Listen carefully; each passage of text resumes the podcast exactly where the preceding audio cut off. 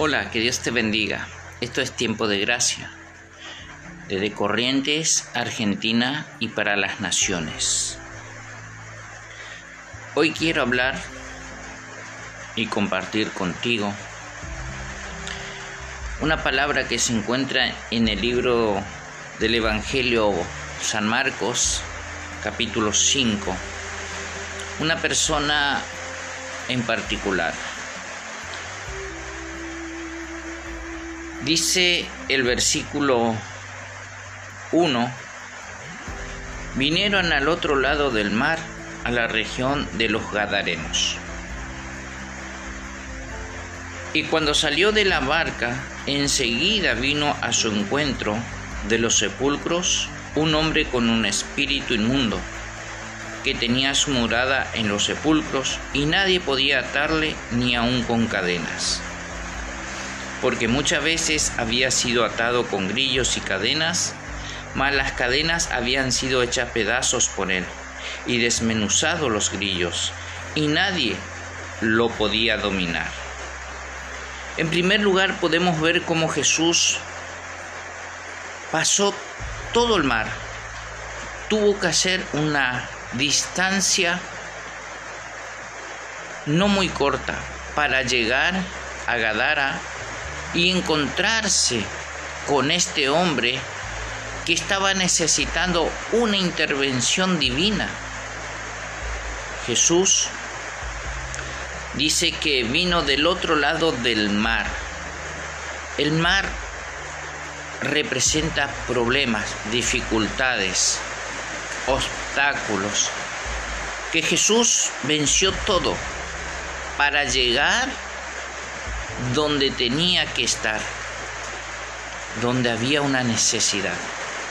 Ese es el lugar de Jesús. Jesús en este tiempo quiere estar donde es necesario estar, en la vida del hombre, de aquel hombre que está atravesando situaciones muy difíciles y que necesita la intervención divina. Entonces Jesús tuvo que llegar y encontró a este hombre y la condición de este hombre, en primer lugar, podemos notar que él vivía en el cementerio, entre los sepulcros. Una persona que cabalmente eh, no estaba en condiciones adecuadas para llevar una vida digna podemos notar la necesidad del espíritu y del alma de este hombre. Necesitaba con urgencia la intervención divina. Este hombre vivía en los sepulcros y no solo eso, sino que dice que tenía un espíritu inmundo. Recuerde eso, un espíritu inmundo y tenía su morada en los sepulcros y nadie podía atarle ni aun con cadenas porque muchas veces había sido atado con grillo y cadenas, mas las cadenas habían sido hechas pedazos por él y desmenuzado los grillos y nadie le podía dominar. Hay cosas que sí o sí necesitan la intervención divina, que humanamente ni siquiera una ayuda se podrá brindar. Esta era la condición de este hombre, un hombre que estaba tomado por un espíritu inmundo. El versículo 5 dice, y siempre de día y de noche andaba dando voces en los montes y en los sepulcros e hiriéndose con piedras.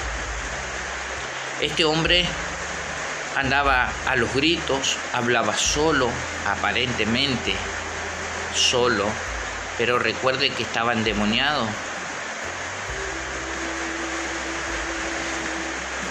Dice que se hería con piedras. Fíjese cuán tomada estaba la mente de este hombre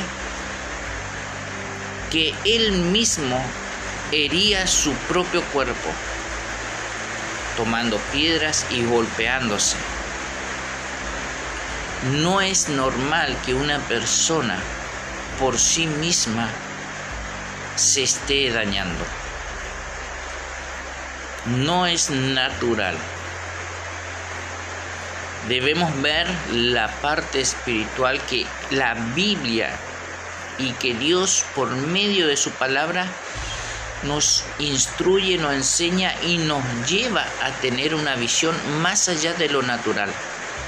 Cuando una persona se encuentra en esta condición es porque también debemos de prestar atención en la parte espiritual. ¿Cuál es la condición espiritual de esa persona? Entonces dice el versículo 6 que cuando vio pues a Jesús de lejos, corrió y se arrodilló ante él. Fíjese que cómo cambió la situación repentinamente. Jesús llega a ese lugar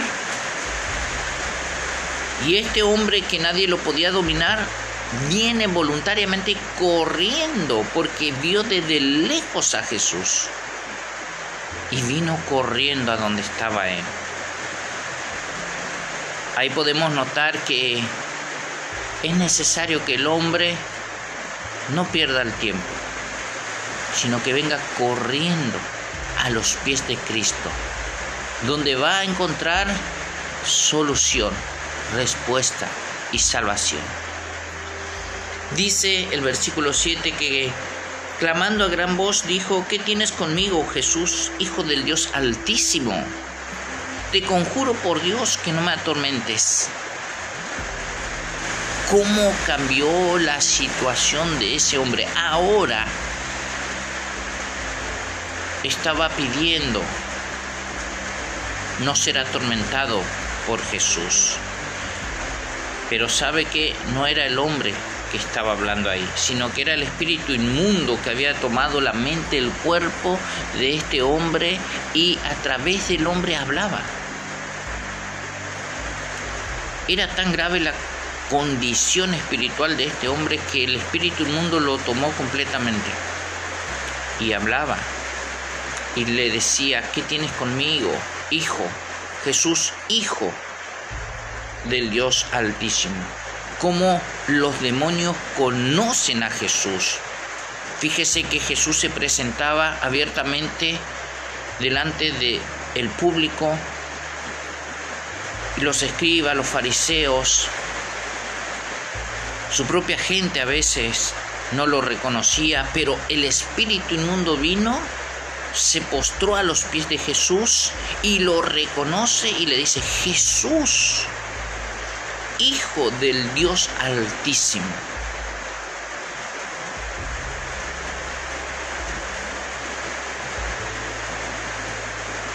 Y Jesús es reconocido en el ambiente espiritual por lo que Él es. Él es el Hijo del Dios Altísimo, del Dios Todopoderoso. Es importante reconocerlo a Jesús.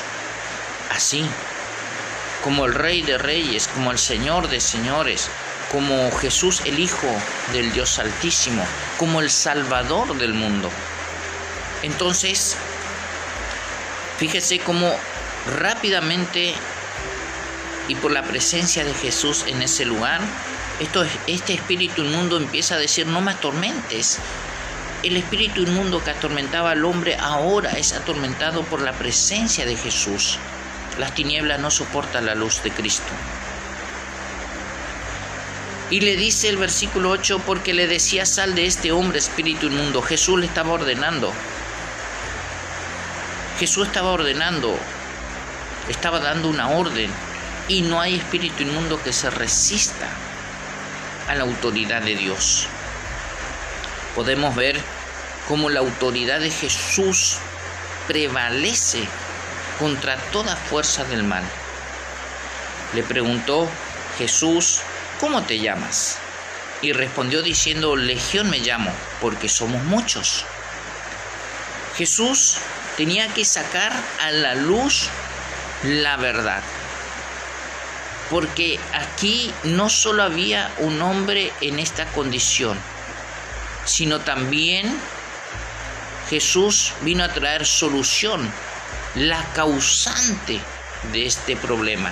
Y aquí había algo que sacar a la luz.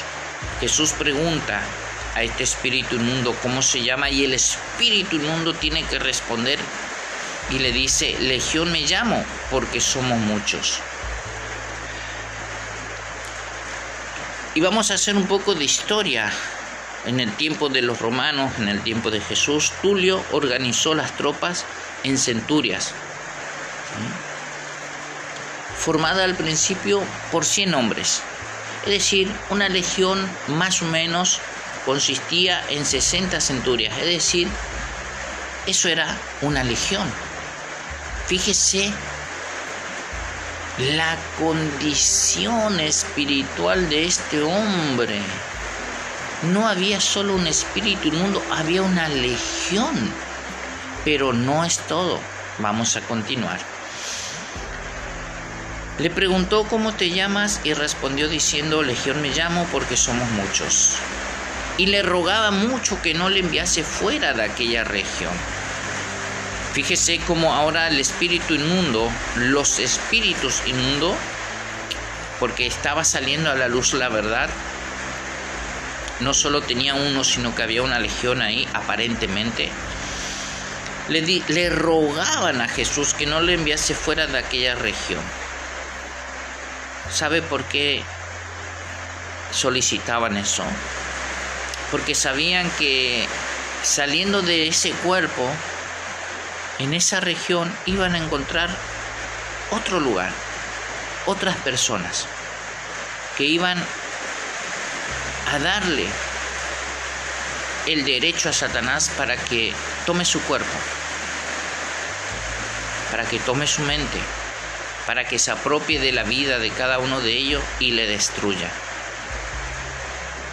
Porque hizo, eso es lo que hizo con este hombre, destruyó su vida. Entonces dice el versículo 11, estaba allí cerca del monte un gran hato de cerdos paciendo. Y le rogaron todos los demonios diciendo, envíanos a los cerdos para que entremos en ellos. Fíjese cómo los espíritus inmundos no querían dejar esa región. Estaban rogando que a lo menos deje entrar en el cuerpo de esos cerdos. Y luego Jesús les dio permiso. Jesús le dio permiso. Es diferente a pensar que Jesús hizo lo que esos demonios inmundos estaban pidiendo. Jesús le dio permiso. Pero todo tiene un propósito. Jesús les dio permiso y saliendo aquellos espíritus inmundos entraron en los cerdos, los cuales eran como dos mil. Y el hato de cerdo se precipitó en el mar por un despeñadero y en el mar se ahogaron. Se ahogaron los cerdos. Los espíritus inmundos no, no mueren. Ahora, acá sacó a la luz la verdad Jesús. Por eso Jesús le dio permiso a estos espíritus inmundos para que se vayan a esos cerdos. Eran como dos mil cerdos. Al principio se pensaba que solo un espíritu inmundo tomó a, a ese hombre gadareno. Cuando Jesús empieza a sacar la verdad y le pregunta cómo se llama, dijo, Legión me llamo no dijo dos, legión me llamó. Fíjese cómo estaba ocultando la verdad, pero la verdad tenía que salir a luz. Y Jesús sacó a la luz. Ese hombre tenía dos legiones de espíritus inmundos en su cuerpo.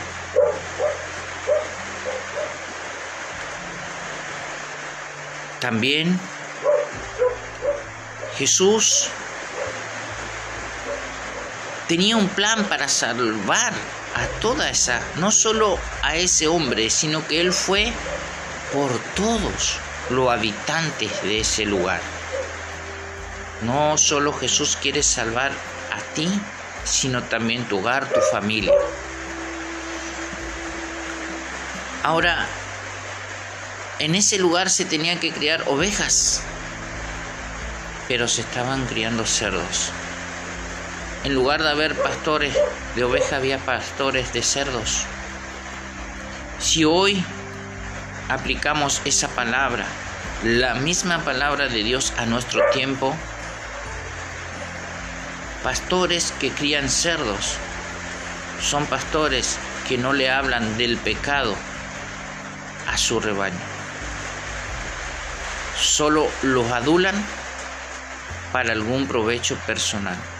Pastores que te hablan y te dicen, deja el pecado, Cristo viene pronto a buscarte, cambia de actitud, volvete a Dios, permití que Jesús te haga libre, busca de Dios todos los días de tu vida, esos son pastores que están criando ovejas.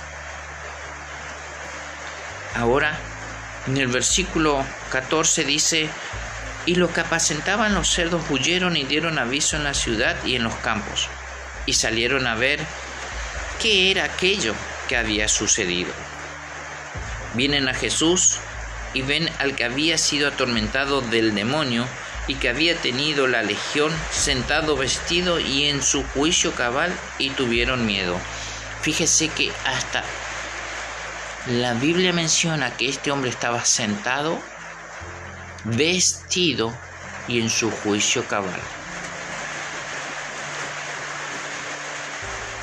Qué fea situación la que estaba padeciendo este hombre a causa de haber dado lugar a Satanás.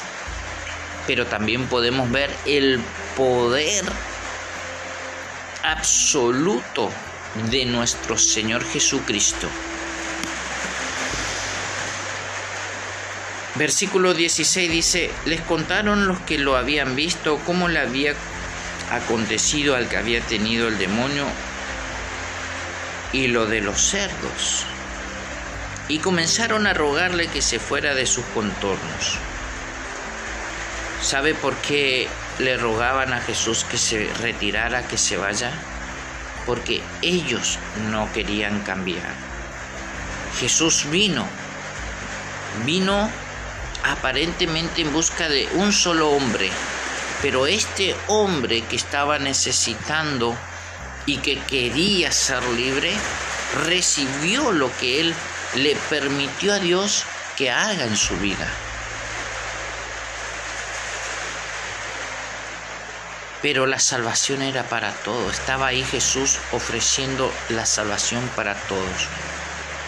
Pero había personas que estaban rechazando. Por eso le decía que se retirara. Porque había personas que preferían las tinieblas antes que la luz.